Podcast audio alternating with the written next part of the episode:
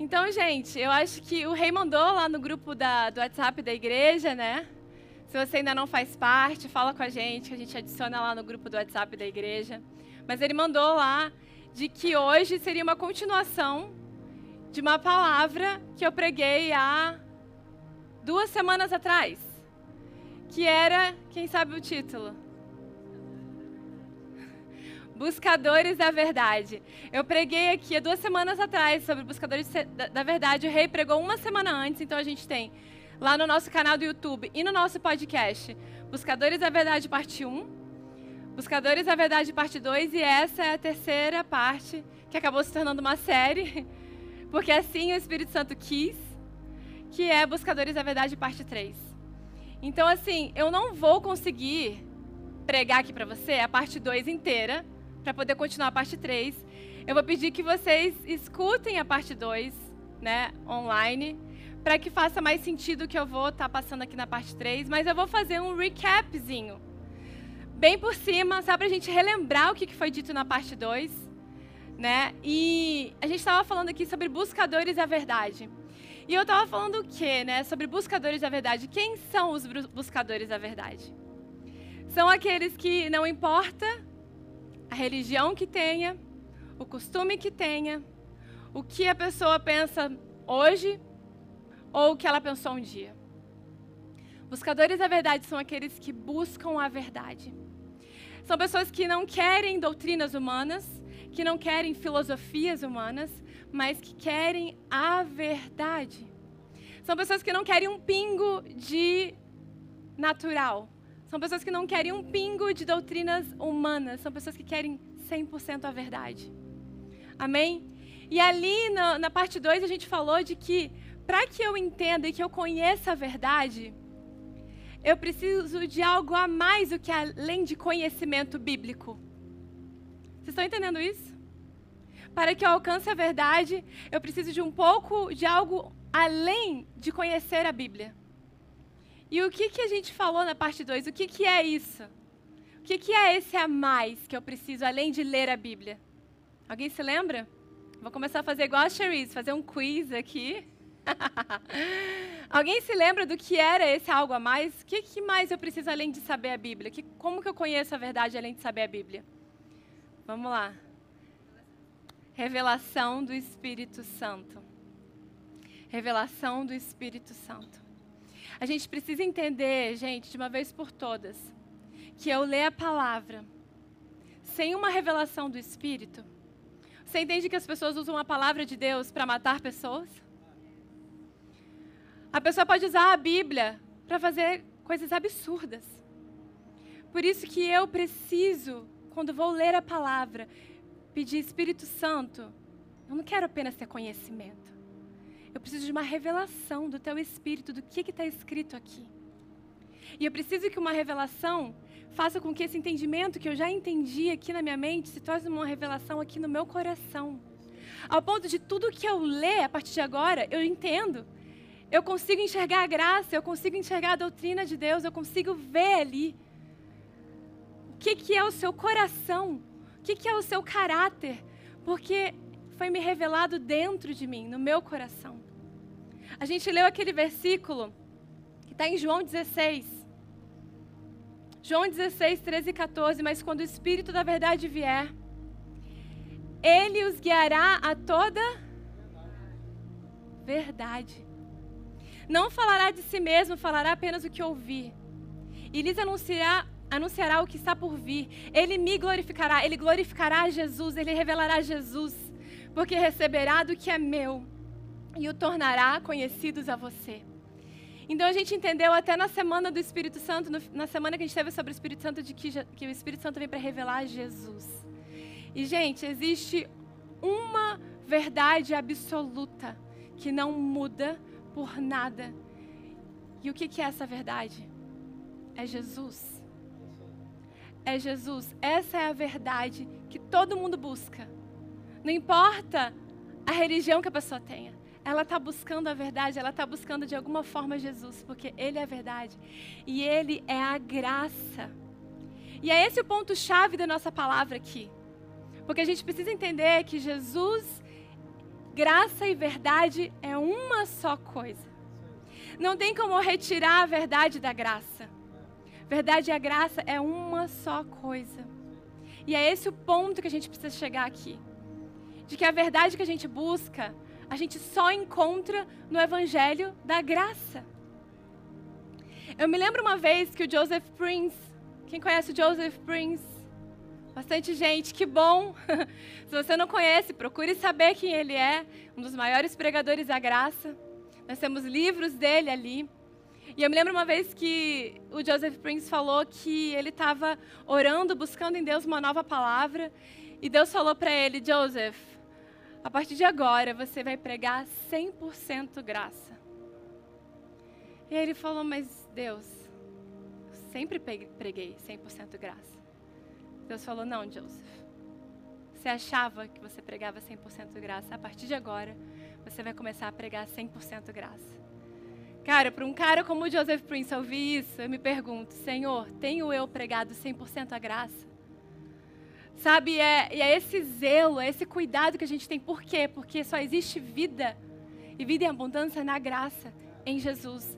Então a gente precisa, sabe, buscar, Senhor, tenho eu pensado 100% graça, tenho eu falado, tenho eu meditado, tenho eu vivido 100% graça na minha vida? Amém? E a gente vem ver que o Espírito Santo de Deus, ele vem revelar a graça para a gente. E olha só o que está escrito em 1 Coríntios 2. 1 Coríntios 2, do 11 a 14.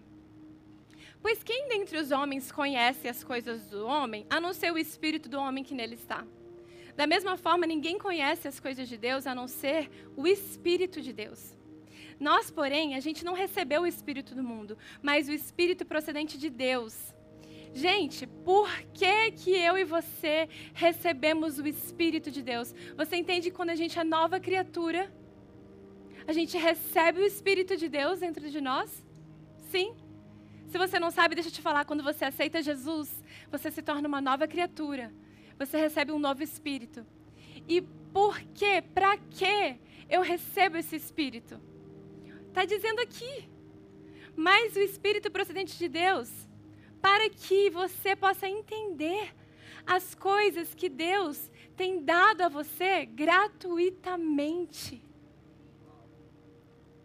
Delas também falamos não com palavras ensinadas pela sabedoria humana, mas com palavras ensinadas pelo Espírito, interpretando verdades espirituais aos que são espirituais. Quem não tem o Espírito não aceita as coisas que vêm do Espírito de Deus. Por quê? Porque eles são loucura. E não é capaz de entendê-las, porque elas só são discernidas espiritualmente. Então a gente precisa entender que a graça é algo que, se você não tem e não busca e não se entrega para entender e receber uma revelação, ela nunca vai fazer sentido para você você sempre vai ter uma dúvida. Mas e se? E se? Cara, esse e se, mais, deixa eu te falar, se você ainda tem mais e se, porque você ainda não recebeu uma revelação. Quando você tem uma revelação do Espírito, aquilo entende. E é sobrenatural porque Ele te ensinou, Ele te revelou aquilo. Amém? João 1,17. Olha o que está escrito pois a lei foi dada por intermédio de Moisés. A graça e a verdade vieram por intermédio de Cristo Jesus. Vocês entendem que uma foi dada? Você entende, a diferença de dar algo e de vir através de? A lei ela foi dada, a graça veio através de Jesus. E gente, deixa eu explicar algo rapidinho aqui para vocês, para quem está assistindo também. Rapidinho, lei e graça. A gente tem falado sobre lei e graça, a gente precisa entender uma coisa, gente. A palavra inteira, praticamente a palavra inteira, é lei versus graça. Você sabia disso? Se você lê a Bíblia, você vai perceber que é todas as cartas de Paulo, que é o maior número de livros da Bíblia, ela fala sobre lei versus graça. por que será que a Bíblia inteira fala para mim de lei versus graça? Porque Deus estava ensinando ali que se a gente não viver pela graça, a gente perde todos os benefícios de viver com Ele e para Ele.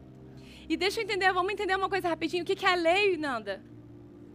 A lei foi quando Deus quis fazer uma aliança com o povo de Israel. Deus quis fazer uma aliança ali, e ao invés do povo subir para ter um encontro com Deus ali no Monte Sinai, o povo falou assim: Não, Deus, estou com medo de subir. Pode mandar, diz aí o que, que você quer. Sabe a sua moral? O seu perfeito? Diz para a gente que a gente faz. Deus olhou para aquele povo, really? Vocês realmente acham que vocês dão conta de cumprir a minha moral? O meu padrão moral? Eu fico imaginando o quanto Deus não queria entregar aquilo. Porque Deus sabia que eles nunca iam conseguir cumprir. E os israelitas falaram: não, pode mandar, a gente dá conta. Tudo que você falar que a gente tem que fazer, a gente vai fazer. E aí Deus então entregou a lei. Através, através não, deu a lei a Moisés. E ali, dessas dez leis, que todo mundo conhece as dez leis, não é verdade? Pelo menos as dez. Sim. Dessas dez surgiram mais 603. Onde eles tinham que cumprir essas 603 e ser todo correto. Só que Deus sabia que eles nunca iriam conseguir cumprir essas 613. Então Deus tinha um plano maravilhoso, que era Jesus. Aonde ele falou: Eu preciso enviar um Salvador para vocês, porque vocês nunca vão conseguir se salvar. Vocês nunca vão conseguir conquistar a sua justificação. Esses sacrifícios que vocês ficam fazendo com animais nunca perdoou o pecado de vocês. Isso é a minha misericórdia. Isso é uma forma de eu ter misericórdia para com vocês. O que vocês precisam é de alguém justo, puro e santo para se tornar pecado no lugar de vocês, para que vocês então possam se tornar justiça de Deus, pela graça. Então Jesus vem e morre por, por nós e nos concede a liberdade da lei que nos escravizava, que nos mantinha naquele lugar onde eu nunca sou perfeito, quem aqui já teve essa sensação dentro da igreja? Caramba, eu nunca vou dar conta de seguir isso. Eu nunca vou dar conta de ser perfeito. Eu nunca vou dar conta de seguir tudo isso. Era isso que a lei fazia. Só que Jesus veio e nos libertou dessa lei. E falou: agora eu te dou uma nova vida. Eu transformo aquela natureza pecaminosa que você nunca iria conseguir se livrar para uma nova natureza, onde agora você tem o meu caráter. Agora, onde não é mais por esforço seu, Agora você vive, simplesmente vive a vida que eu te dei. Agora você é semelhante a mim, graças ao meu sangue. Isso é graça, aonde não tem mais nada, absolutamente nada a ver com você. Tudo é sobre o que ele fez na sua vida. Amém? E ali a gente vê nesse versículo, volta ali, João 1,17. Graça e verdade vieram. Sabe o que é interessante desse vieram, gente? Pedi para colocar ali, essa palavra vieram no grego, ela não é no plural. Ela é no singular. Que é a palavra egeneto. Egeneto no grego é veio, terceira pessoa do singular. Ou seja, quando João falou ali, veio, ele estava falando que essas duas coisas Verdade e graça é apenas uma coisa: Jesus. Então, para a gente que busca a verdade, que está buscando a verdade, a gente precisa entender: eu nunca vou conseguir separar graça e verdade. Elas são uma coisa só. Não tem como eu viver a verdade, querer descobrir qual é a verdade e deixar a graça de lado. Porque a graça e a verdade são uma coisa só. Então é isso que a gente precisa entender que hoje o que eu e você precisamos pregar, o que a gente precisa viver, o que a gente precisa falar para os nossos amigos, é que a, existe uma graça. E que só através da graça as pessoas conhecerão a verdade e serão libertas. Serão libertas do aprisionamento da lei, serão libertas de ficar observando a elas mesmas, a se sentirem culpadas, a se sentirem condenadas sempre, principalmente quando vêm na igreja. Porque nunca se sentem suficientes. Deixa eu te falar, nós nunca seremos suficientes. Mas Cristo foi suficiente por nós. Por isso a gente se sente aceito aqui, se, se sente bem quisto aqui, se sente digno de participar da ceia, se sente digno de ser filho, de ser amado, de ser aceito, por causa da graça. E olha só o que diz Atos, gente. Atos 20 e 24. Todavia, não me importo nem considero a minha vida de valor algum para mim mesmo, se tão somente, somente puder terminar a corrida e completar o ministério que o Senhor Jesus me confiou, de testemunhar do quê? Tá muito fraco, gente. Vamos lá, não sei se vocês estão prestando atenção, estão é, viajando aí, vamos lá, vamos acordar. Dá um cutucão e fala assim, acorda, acorda, com sotaque de goiano. Vamos lá, acorda. vamos lá. Vamos lá. Todavia, vamos ler de novo. Todavia, não me importa, nem considero a minha vida de valor algum para mim mesmo, se tão somente puder terminar a corrida e completar o ministério que o Senhor Jesus me confiou, de testemunhar do. Uau! Então quer dizer que o Evangelho de Jesus é? Vamos lá para Gálatas 1, 6 e 8, confirmar isso mais uma vez. Admiro-me de que vocês estejam abandonando tão rapidamente aqueles que o chamou pela graça de Cristo para seguirem outro evangelho, que na realidade não é nem evangelho. O que ocorre é que algumas pessoas o estão perturbando, querendo perverter o evangelho de Cristo, que é o evangelho da. Mas ainda que nós, ou um anjo do céu, pregue um evangelho diferente daquele que, que lhes pregamos, que seja amaldiçoado. Vocês estão entendendo aqui quão sério é isso? Que não existe um outro evangelho além do evangelho da graça? E o mais importante hoje, a gente está trazendo aqui o Evangelho da Graça 100%. Eu estou tendo que falar isso, gente. Olha só. Primeiro que a... Evangelho é graça. Eu estou tendo que falar o Evangelho da Graça para que as pessoas entendam. E aí agora eu estou tendo que falar o Evangelho da Graça 100%. Por quê? Porque as igrejas estão entrando no meio dessa graça e colocando pitadinhas de lei. E aí agora a gente tem que falar o Evangelho da Graça 100%. orgânico. Tá entendendo? E, infelizmente, a gente está rindo, né? Rindo de tristeza. Rindo de nervoso, porque é o que tem acontecido, sabe? A gente está tendo que vir aqui mostrar na palavra, gente, não se deixem enganar. Church, não se deixe enganar por uma pitada de lei. Nanda, mas eu não sei ainda o que uma pitada de lei. Pois é, você precisa saber. Como que eu sei disso? Lendo a Bíblia buscando revelação do Espírito Santo. Silêncio no tribunal. Ah, gostei! Varão valoroso. Gente, a gente falou aqui dos quatro tipos de pessoas, lembra? Ninguém lembra. A gente falou sobre os quatro tipos de pessoas. Pessoa que entra ali naquela porta, senta aqui. Na hora que a gente prega sobre a graça, entendi. Não precisa falar mais nada, não. Para, para, para. Entendi. Aí tem a segunda pessoa que vem, senta aqui, ouve da graça, acha meio estranho, mas aquilo intrigou ela, e ela fala: Vou continuar vindo para ouvir mais. E aos poucos ela vai recebendo uma revelação.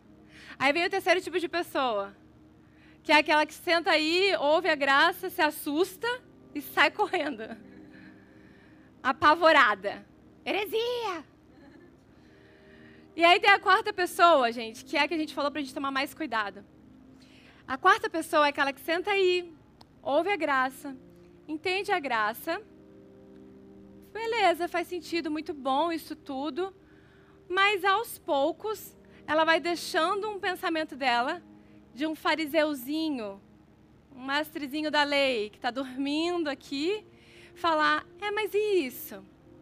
É, mas é aquilo. E essa pessoa vai dando ouvidos. Ah, ah.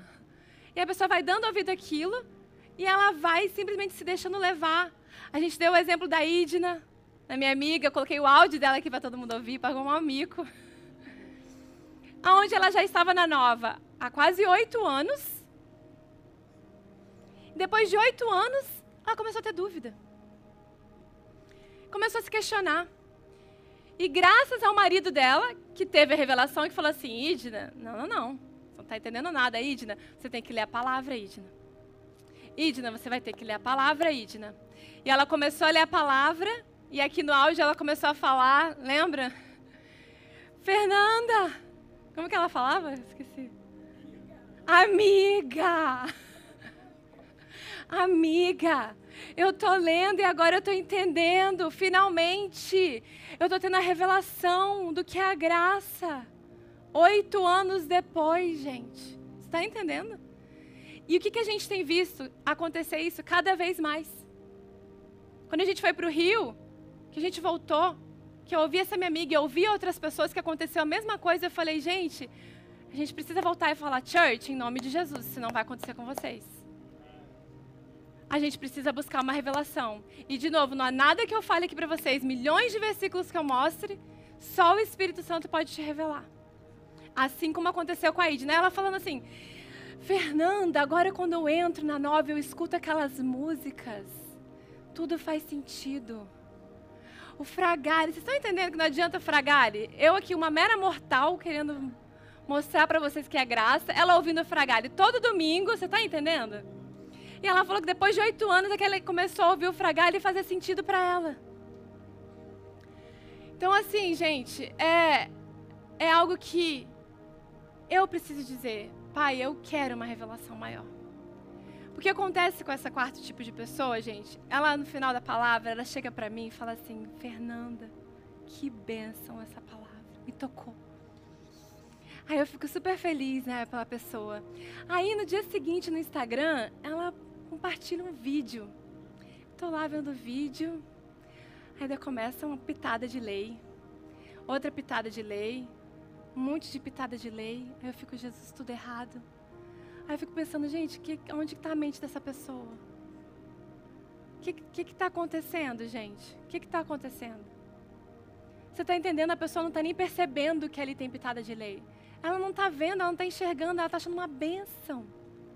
Ela vai em um monte de igreja, ela vai em um monte de conferência, tudo é uma bênção, tudo é maravilhoso. Gente, não.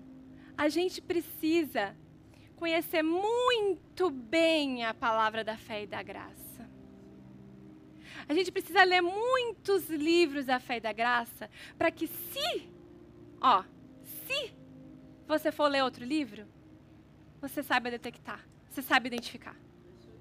Você precisa ouvir muito a palavra da graça e da fé para que, se você vier aí numa conferência, se você vier em outro lugar, você sabe identificar. Porque deixa eu falar, nem tudo é uma bênção, não, gente. De novo, a palavra, as pessoas podem pegar e fazer o que elas quiserem com a palavra. Elas podem pegar a palavra que veio para te salvar, para te livrar da condenação, e usa essa mesma palavra para te culpar e te condenar. Então a gente precisa estar atento a isso. Amém, gente? A gente está como Paulo naquelas cartas que ele mandava para as igrejas. Gente, não se deixem levar.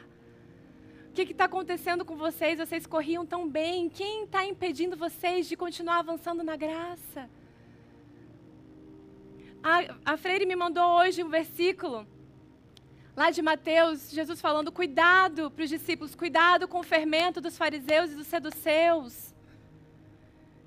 E os discípulos, ah, eu estou achando que ele estava dando uma bronca que a gente esqueceu o pão. E aí começou um culpar o outro. Você que esqueceu o pão. Não, você que esqueceu. Gente, ele estava. Você está entendendo? Aí começaram a brigar. Aí Jesus, peraí, gente, vocês estão brigando por quê? Ah, porque a gente esqueceu o pão.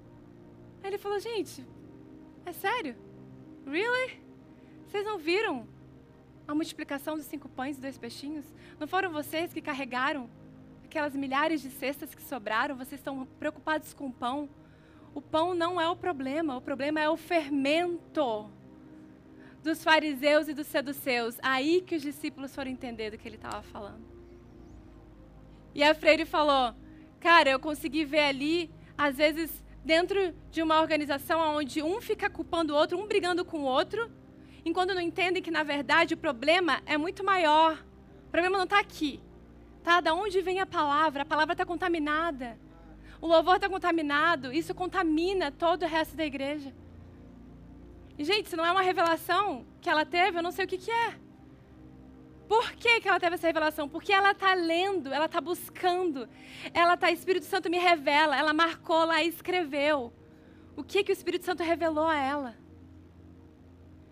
Então é, é isso, sabe? A gente precisa buscar isso. Amém, church? Já saiu um monte, vamos ver aqui.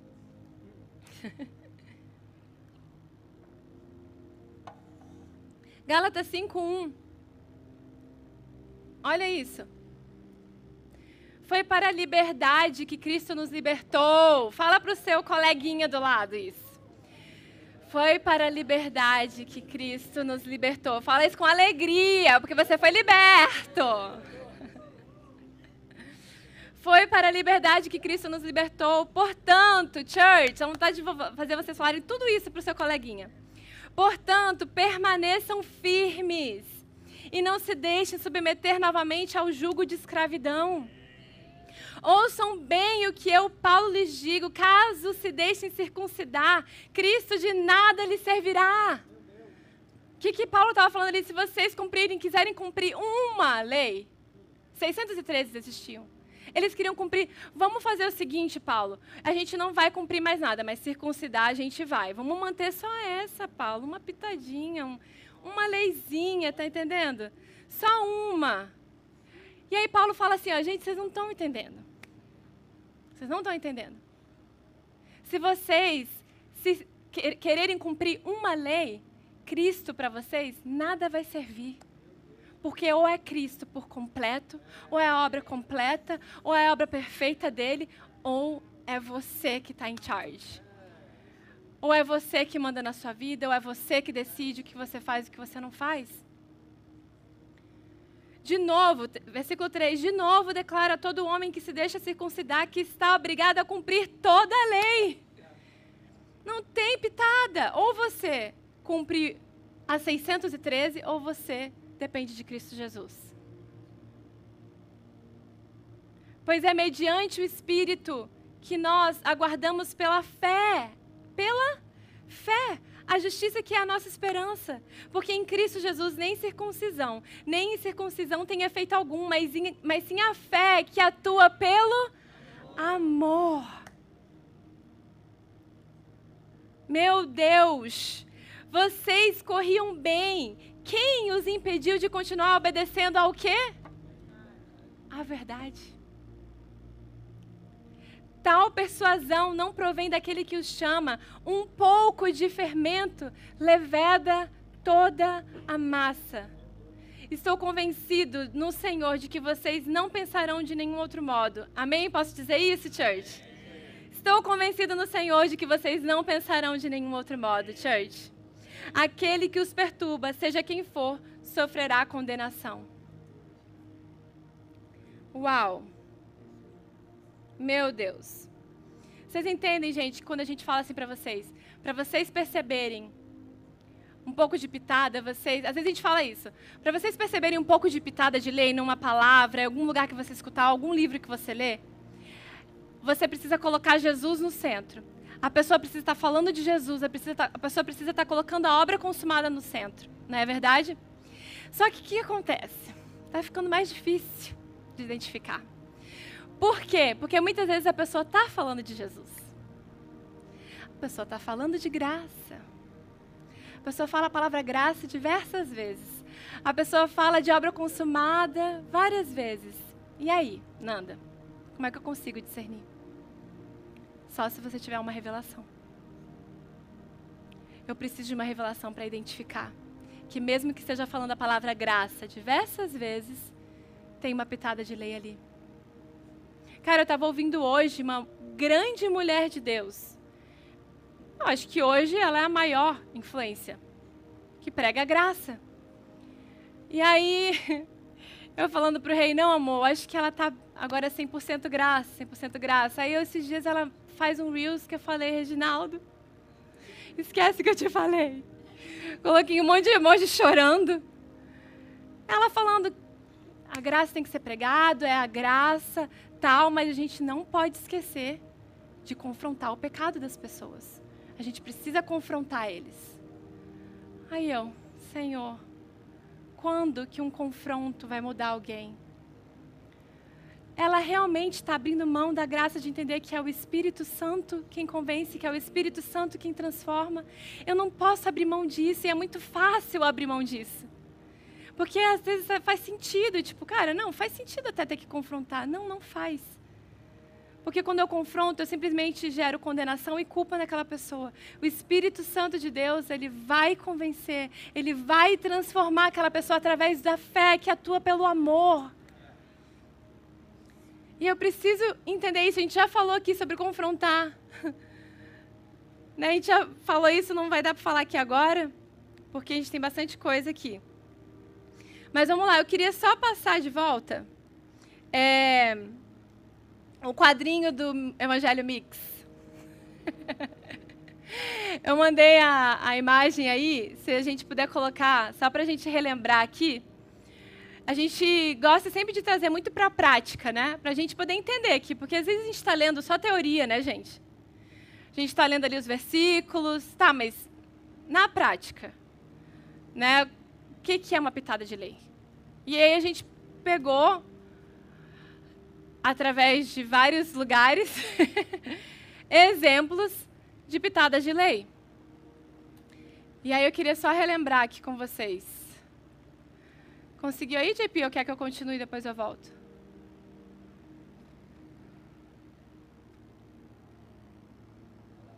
Foi? Beleza. Então, gente, o que, que é o, o Evangelho Mix? Fala sobre graça, mas tem uma pitada de lei. Olha lá. Falam sobre, falam sobre doutrinas da nova aliança, mas também ensinam doutrinas da lei de Moisés. Gente, uma pausa aqui. A lei, a lei foi para a gente ou para os judeus? Então, primeiro ponto. Você, primeiro, vamos lá. Você é judeu? Então, deixa eu fazer uma pergunta. Então, a lei é para você? Tá, vou perguntar de novo, só algumas pessoas. A lei foi dada para quem? Você é judeu? Então a lei é para você? Esse é o primeiro ponto. A gente parte a partir daí, né, galera? Mas as igrejas continuam querendo pregar a lei de Moisés. Então vamos lá, a gente tem que ficar desmistificando tudo que o pessoal ensina, que nem foi para gente. Mas vamos lá, paciência, Jesus. mas também ensinam doutrinas da lei de Moisés. Falam sobre não haver mais condenação para os que estão em Cristo. Mas também ensinam que se você pecar, você vai para o inferno. Falam sobre você ser justificado pela fé, mas também ensinam que você precisa se esforçar para se tornar justo diante de Deus. Estão entendendo aqui? falam sobre o fato de que os seus pecados foram todos perdoados por quem? Por Jesus. Mas também ensinam que você precisa confessá-los para que eles sejam perdoados. Falam sobre o fato de que as coisas antigas já passaram e tudo se fez novo. Mas também ensinam que tem que quebrar a maldição que ficou. Falam sobre um pai incondicionalmente amoroso, mas também ensinam sobre um Deus que é fogo consumidor. Vocês estão conseguindo perceber um pouquinho, gente? Quando a gente coloca assim, é fácil, né, de perceber. Vocês estão entendendo que isso aqui, Fragari chama de esquizofrenia gospel? Pessoa que tem problema que é esquizofrênico, que ela acha que, que uma coisa, um dia ela é uma coisa, no outro dia ela é outra. Vamos dar um exemplo aqui. Quem aqui é, é santo? Justificado. Nossa, quase ninguém é santo justificado. Vamos lá de novo, gente. Quem aqui é santo justificado? Amém. Agora eu vou fazer outra pergunta. Quem aqui é pecador e precisa da graça de Deus? Tá aí um bom exemplo de pitada da lei, gente. Tá aí um bom exemplo. Por quê? Ou você é santo justificado por Deus, ou você é um miserável pecador. Não tem como você ser os dois. Deus te tornou santo, foi um único ato e é para sempre. Você entende que você se tornou santo não pelo que você fez, mas porque Jesus te tornou? Então você entende que não há nada que você faça que te tire dessa posição também, que é sustentada pelo sangue de Jesus? Amém? Então são essas coisinhas, gente, que a gente precisa estar ligado. Cara, eu preciso saber muito bem quem eu sou, preciso saber exatamente o que é a graça para eu não me perder. E aí, eu queria falar aqui sobre, cara, beleza, Nanda, você está me falando tudo isso, mas assim, o que que isso vai alterar na minha vida? na vida, minha vida prática, né? O que que eu colocar uma pitada de lei vai mudar na minha vida? Um monte de coisa. Que eu não vou conseguir aqui colocar o tanto de coisa ruim que acontece com a gente se a gente coloca uma pitada de lei. Eu não vou, não vou dar conta, a gente teria que ficar aqui uns, uns três cultos. Então eu vou citar alguns. E eu queria que a gente entendesse que esses exemplos que eu vou citar dos malefícios de uma pitadinha de lei, ela não está baseada em algo que eu, Fernanda, acho que faz sentido. Está baseado no que a palavra diz. Eu peguei aquilo que a palavra diz e transformei no item. Estão entendendo isso? Amém? Então, vários malefícios. Sabe um, por exemplo, que eu não coloquei aqui? Uma pitada de lei influencia totalmente no seu relacionamento com Deus. Quando você tem uma pitada de lei, você recebe uma pitada de acusação, uma pitada de condenação. Deus está aqui, você começa a se afastar dele. Isso faz com que você não tenha um relacionamento genuíno com seu pai, de pai para filho, de intimidade, onde o tempo todo você pode se achegar a ele, o tempo todo você pode buscar a ajuda dele, o tempo todo você pode depender dele. Mas vamos lá, vamos para os pontos. Um, quando eu misturo, né, como ouvir e viver a mistura da lei e graça afeta a minha vida? Um, nos separa de Cristo. Isso é importante para vocês? Não. Vocês se separar de Cristo, isso importa para você? Ou não? Só um pouco. Que bom, que bom. Então vamos lá para Gálatas 5:4. Vocês que procuram ser justificados pela lei, separaram-se de Cristo. Caíram da graça. E o que, que é se separar de Cristo? que, que é para você viver uma vida separado de Cristo? Pensa, você está conectado com Cristo, está vivendo uma vida conectada com Cristo. Se você se desconecta dele, você está sozinho. Você está o seu esforço, os seus pensamentos, o que você acha que você deve fazer. Quando você vai tomar uma decisão, é talvez o que você acha que faça mais sentido para você a sua vida, a sua família é regida pelos seus sentimentos, pela sua alma, pelo que você acha. Você está desconectada, você não conta mais com o favor de Deus na sua vida. Sabe o que é favor? É aquilo que você conquista, ou lugares que você chega que você jamais chegaria pelo seu esforço próprio. Isso é favor, isso é quando você está conectado com Cristo. Se você se desconecta dele, você vive a sua vida com o que você consegue alcançar. Segundo ponto, conduz para uma vida. Vou falar cinco pontos rapidinho e aí eu finalizo, tá? Segundo ponto, conduz para uma vida dominada pelo pecado. Gente, eu viver um pouquinho de graça, um pouquinho de lei. Não, vamos, falar assim, ó, muita graça e um pouquinho de lei. Esse pouquinho é o suficiente para me levar para mais perto do pecado. Quanto mais lei, mais pecador eu me torno.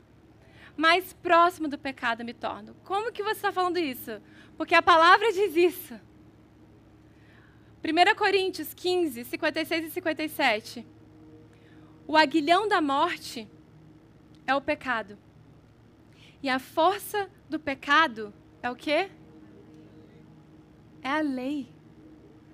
A força do pecado é a lei.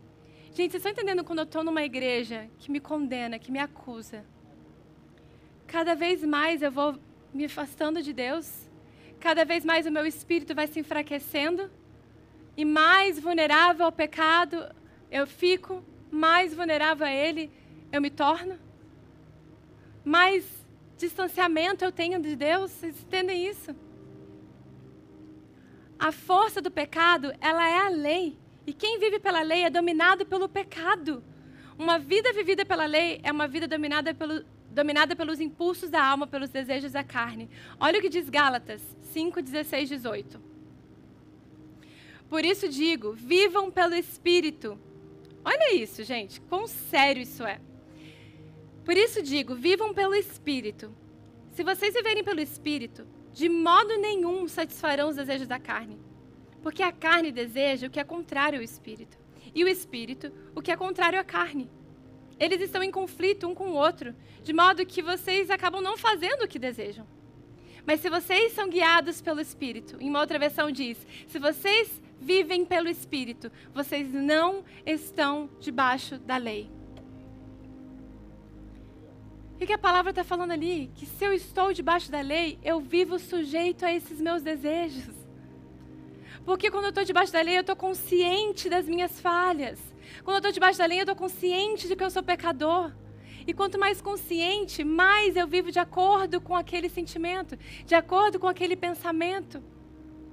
A gente se tornou nova criatura, mas a nossa alma, ela precisa ser renovada todos os dias para entender quem eu me tornei em Cristo. Senão, eu vou sempre voltar para essa posição de esse é quem eu sou. Eu erro, eu falho, eu não tenho jeito, eu nunca dou conta. Sempre acabo voltando para esse lugar. E aqui fala, né, os desejos da carne, o, o, que, é, o que é contrário ao espírito. O que, que são os desejos da carne, gente? Alguém se arriscaria a dizer? O que, que são os desejos da carne? Silêncio. Gente, os desejos da carne é uma disposição mental. Está aqui, ó, na minha mente. É uma disposição mental, aonde na minha mente eu sou guiada pela minha alma, pelas minhas emoções, pelos meus sentimentos. E quando eu realizo os desejos da carne, é quando eu executo com a minha boca, com a minha mão, com o meu corpo, aquilo que a minha alma deseja, aquilo que a minha carne deseja. E quando eu estou debaixo da lei, eu estou sujeito a essa minha carne, sujeito a esses meus desejos da alma. Vocês estão entendendo isso, gente? É muito complicado isso. Tá, tá fazendo sentido para vocês? Amém? Vamos ficar mais claro? Pegar essa mensagem, é, é, essa passagem e vamos ler ela na versão da mensagem. A versão da mensagem é uma Bíblia. Quem tem aqui a mensagem? Legal. Quem lê ela sabe o quão clara ela é. E às vezes eu gosto de trazer para a mensagem para que fique mais claro ainda. Amém? Não, não tenha dúvida. Olha lá, Gálatas 5, 16 e 18 na mensagem. Esse mesmo versículo que a gente leu sobre questões de desejo da carne. Vamos lá. Aqui vai o meu conselho. Vivam nessa liberdade, motivados pelo Espírito de Deus. Só assim, olha isso, só assim vencerão os seus impulsos egoístas. Pois há em nós uma raiz de egoísmo que guerreia contra a liberdade do espírito. Essa liberdade é incompatível com o egoísmo. São dois modos de vida opostos. Não dá para viver com os dois. Por que não escolhem o caminho do espírito? Só por ele poderão fugir dos impulsos inconstantes de uma vida dominada pela lei. Vamos dar um exemplo para ficar ainda mais claro? Preciso de duas pessoas. Duas pessoas abençoadas, cheias de Jesus. Vamos lá, gente, não briguem. Se não vier, eu vou chamar, hein? Vamos dar um exemplo para poder ficar gravado na mente de vocês? Não vão vir ninguém por livre e espontânea pressão? então vão. Então, já que o Alisson é judeu, o Alisson vai, vai representar a lei. Desculpa. E o mozão, a graça. Vem aqui. Vamos, sim. Então vamos lá. A gente está falando aqui sobre tentar viver a graça e a lei. E a gente está dizendo que não tem como, certo? Então vamos lá. Segura meu braço, Alisson. Segura meu braço, graça. Graça e lei. Não, pode segurar. Isso, assim mesmo. Agora pense numa coisa. Aqui é a graça. Me puxa um pouquinho para o seu lado. A graça que está me puxando e está dizendo o quê? Cara, você é uma nova criatura. Você é justificada. Você se rende a mim. Você está falando para mim? Se rende a mim, que eu vou te levar a viver uma vida nova. Uma vida onde não é mais pelo seu esforço. Uma vida onde não é mais pelo que você faz e deixa de fazer. Eu vou te guiar. Só que daí a lei está aqui me puxando, dizendo o quê? Não. Isso. É isso. Você, você, olha, você não está, você está esquecendo das suas fraquezas, Nanda. É. De, dos seus erros, das suas falhas. Você tem que se santificar, Bora, Nanda. Jejum, jejum oração de madrugada. Você é justo. Eu sou justa? Ai, que bom. Deus quer que você reine. Gente, eu sou justa. Gente, eu não vou falar, falem vocês agora. Justa. Amém. Santa. Uhul. Digna, favorecida, amada. Você é pecador, miserável. Você precisa se esforçar para alcançar. Muito bom, gente. Uma salva de palmas. Obrigada. Eles já sabem discernir tanto a graça e a lei que olha que coisa mais linda, eu quase nem precisei falar. E eles já sabem exatamente esse conflito. E vocês estão entendendo que não tem como eu viver assim? Lembra daquele exemplo do vinho velho em vinho, misturado com vinho novo que acontecia? O odre se esparrama por inteiro, ou seja, eu perco os dois.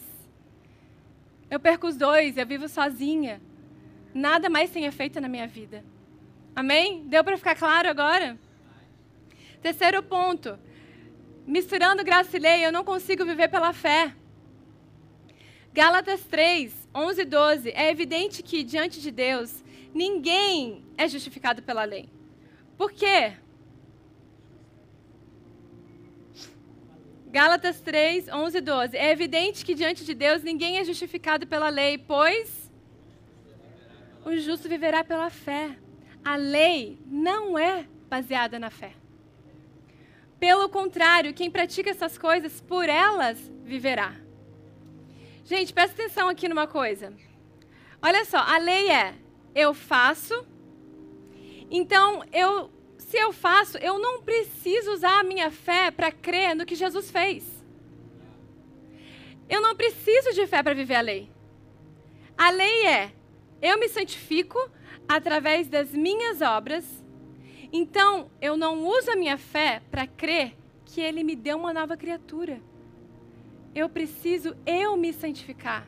Gente, quando alguém, isso é outra coisa. Quando alguém fala, você precisa se santificar, você fala para a pessoa, não tem como. Os judeus tentaram por anos e não conseguiram. Eu preciso de um Salvador. Eu preciso da graça de Deus. Então, quando alguém falar, você precisa se santificar. O que, que vocês vão falar? Não tem como. Deixa eu te falar. Jesus é a minha santidade. Jesus é a minha santidade. Nele está baseada a minha santificação. Quarto ponto. Não herdaremos a vida abundante que Cristo morreu para que nós vivêssemos. Por quê? Porque está escrito em Tito. Tito 3, do 5 ao 7 não por causa dos atos de justiça por nós praticados, mas devido à sua misericórdia, ele nos salvou pelo lavar regenerador e renovador do Espírito Santo, que ele derramou sobre nós generosamente por meio de Jesus Cristo, nosso Salvador. Ele o fez a fim de que, justificados por sua graça, nos tornemos seus herdeiros, tendo esperança da vida eterna. Somente quando somos justificados pela graça, a gente pode usufruir da herança de Cristo. O que, que é a herança de Cristo? É a herança de Abraão que nós herdamos: paz, alegria, saúde, cura, prosperidade. Só através da graça. Vamos ler Tito na versão da mensagem? Olha que coisa mais linda, gente. Fica com esse versículo para você. Tito 3, do 3 a 8. Olha que coisa mais linda a versão da mensagem. Até pouco tempo, éramos tolos e teimosos, enganados pelo pecado, dominados pelos instintos, andando sem destino e cabisbaixos, odiando e sendo odiados. Mas, quando Deus, nosso Salvador, bondoso e amoroso, interferiu ele nos salvou de tudo isso. Tudo foi obra dele. Nós não fizemos nada. Ele nos limpou. E saímos daquela situação como um povo especial, purificados por dentro e por fora pelo Espírito Santo. Nosso Salvador Jesus generosamente nos deu uma nova vida. O dom de Deus restaurou o nosso relacionamento com Ele e Ele nos devolveu a vida. E ainda há mais vida por vir, uma eternidade de vida. Podem contar com isso. Meu Deus. Faz sentido? Quinto e último ponto. Tentar misturar graça com lei faz com que a gente perca a liberdade que Cristo conquistou para você. Olha o que diz Gálatas, do 1 ao 3. Vamos repetir aquele versículo para ficar gravado na nossa mente. Foi para a liberdade que Cristo nos libertou, portanto, permaneçam firmes e não se deixem submeter novamente a um jugo de escravidão. Ouçam bem o que eu, Paulo, lhes digo: caso se deixem circuncidar, Cristo de nada servirá. De novo, declara todo homem que se deixa circuncidar que estará obrigado a cumprir toda a lei. Ou seja, se você tentar cumprir uma, uma ordenança somente, você é colocado de volta como escravo daquela lei. Você de volta se torna escravo de ter que cumprir as 613 leis. A gente perde a liberdade que custou caro, gente. Vocês estão entendendo que essa liberdade que Deus nos deu não foi algo barato? A liberdade que Deus nos deu foi caro, foi um sangue precioso de Jesus. E aí eu acabo me colocando de volta a um jugo de escravidão, porque eu estou me deixando levar por um pouquinho de legalismo, por um pouquinho de religiosidade. A gente precisa, sabe, gente, voltar a essência do Evangelho de Jesus. Qual que é a essência do Evangelho de Jesus? O Evangelho da graça. O Evangelho que Paulo pregava. Você entende que Paulo ele recebeu a revelação da graça. E ele estava ali em todas as cartas mostrando, meus queridos, vocês precisam dessa revelação também. E eu trouxe um versículo que representa o que Paulo pregava. Gente, o que Paulo pregava era simples, mas era profundo. O evangelho que Paulo pregava não era aquele evangelho que hoje em dia estão pregando. Não é o evangelho que hoje em dia estão pregando, que fala que você precisa mudar para que então Jesus te perdoe. Não é aquele evangelho que diz que você precisa chorar, se arrepender primeiro, para depois vir a Cristo. Não. O evangelho que, que Paulo pregava era um evangelho onde ele dizia: Ei, seus pecados foram perdoados. Se você apenas crê, você será justificado. Eu trouxe um versículo para finalizar, onde Paulo fala isso. Gente, você entende que algumas pessoas, quando a gente prega sobre lei e graça, as pessoas falam assim: Ué, Nanda, mas a lei é ruim assim? Não. Em Romanos 7, Paulo fala: a lei é boa, justa e santa. Só que a lei nunca conseguiu transformar ninguém. ela só fez os judeus mais conscientes do pecado, mais conscientes do erro. Você entende que a era da lei já foi? A palavra diz que Jesus é o fim da lei. Ela foi boa para quando eles não tinham um Salvador. Ela foi boa para mostrar, gente, isso aqui é o padrão de Deus, ó, vocês nunca vão conseguir. Ela foi boa naquele momento para aquilo. Acabou a lei. Continuar vivendo na lei é continuar debaixo de escravidão e não fazer valer o sangue de Cristo por você. Atos 18, 38 e 39. Portanto, meus irmãos, olha o que Paulo pregava. Portanto, meus irmãos, quero que saibam que mediante Jesus lhes é proclamado o perdão dos pecados. Por meio dele, todo aquele que crê é justificado de todas as coisas das quais não podiam ser justificados pela lei de Moisés. Isso é a boa nova. Eu tenho certeza que se a gente trouxesse Paulo para falar isso aqui hoje em dia, ia ter gente chegando para Paulo falando assim: Paulo, calma lá, cara. Tu tá aí falando que Jesus perdoa, que somente quem crê é justificado? Pera aí, cara, toma cuidado com isso que você está falando. Eu, eu já ouvi isso no final de uma pregação cuidado, você está falando que Jesus perdoa, assim, que quem crê é salvo. Cuidado quando você fala isso. Eu falei, mas é isso que a palavra está dizendo. Aí a pessoa, não, eu sei.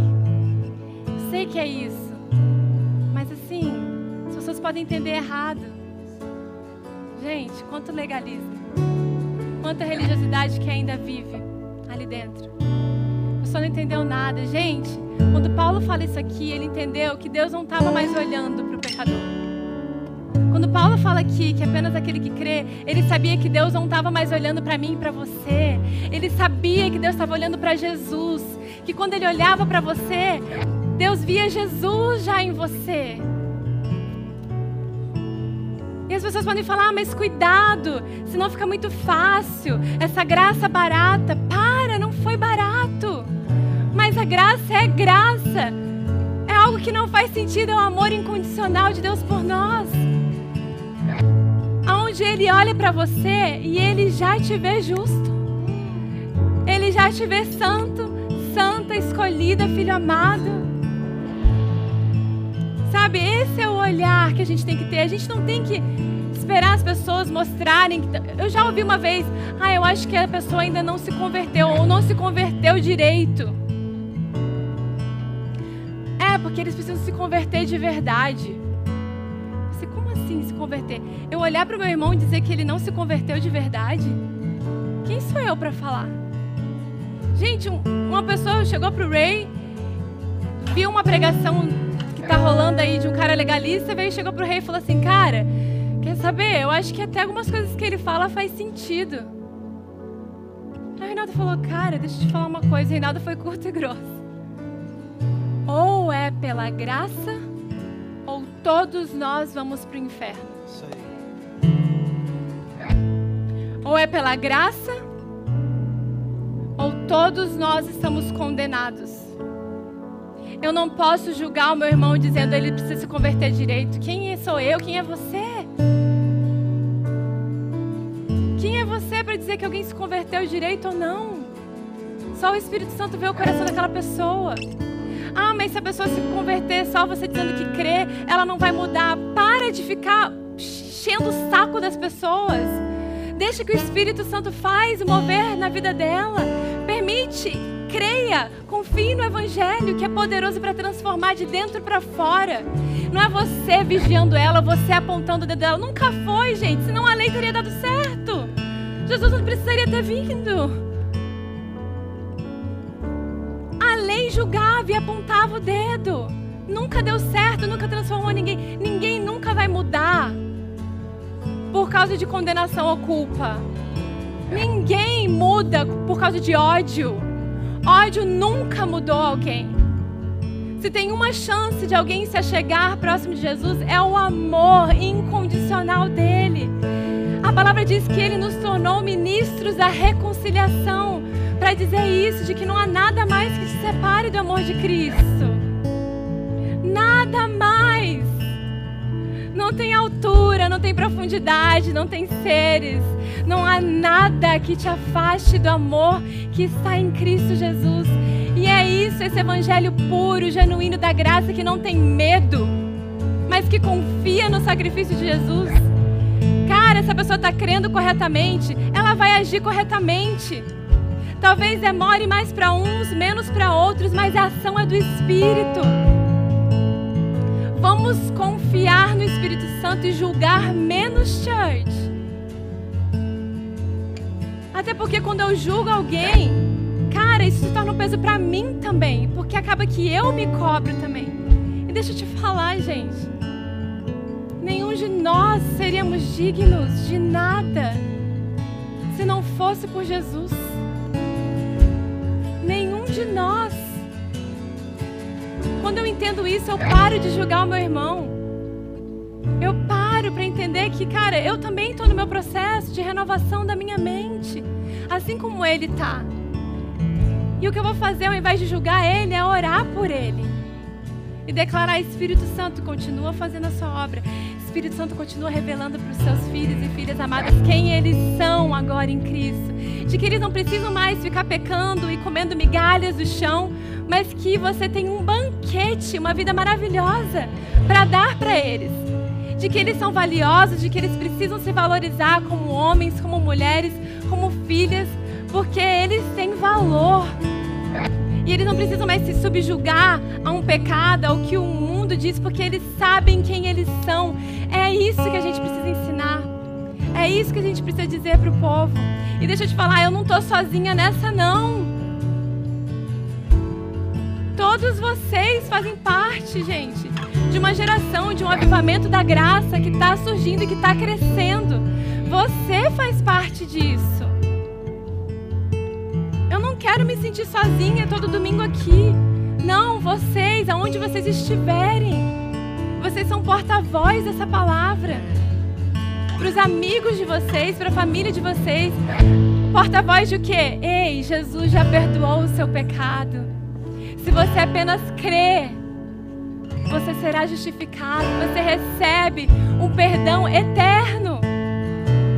Em Hebreus diz que foi um único sacrifício e para sempre. Um único sacrifício que perdoou o seu pecado de ontem, de hoje para sempre. Você é salvo, meu querido. Não pelo que você faz ou deixa de fazer, mas pelo sangue de Jesus você tem a sua salvação garantida. Você sabe que vai para o céu. Por quê? Porque você está agindo bem? Não. Porque você crê em Jesus. Ele é o Filho de Deus e veio morreu no seu lugar para te garantir uma vida eterna. Amém? Você pode fechar seus olhos.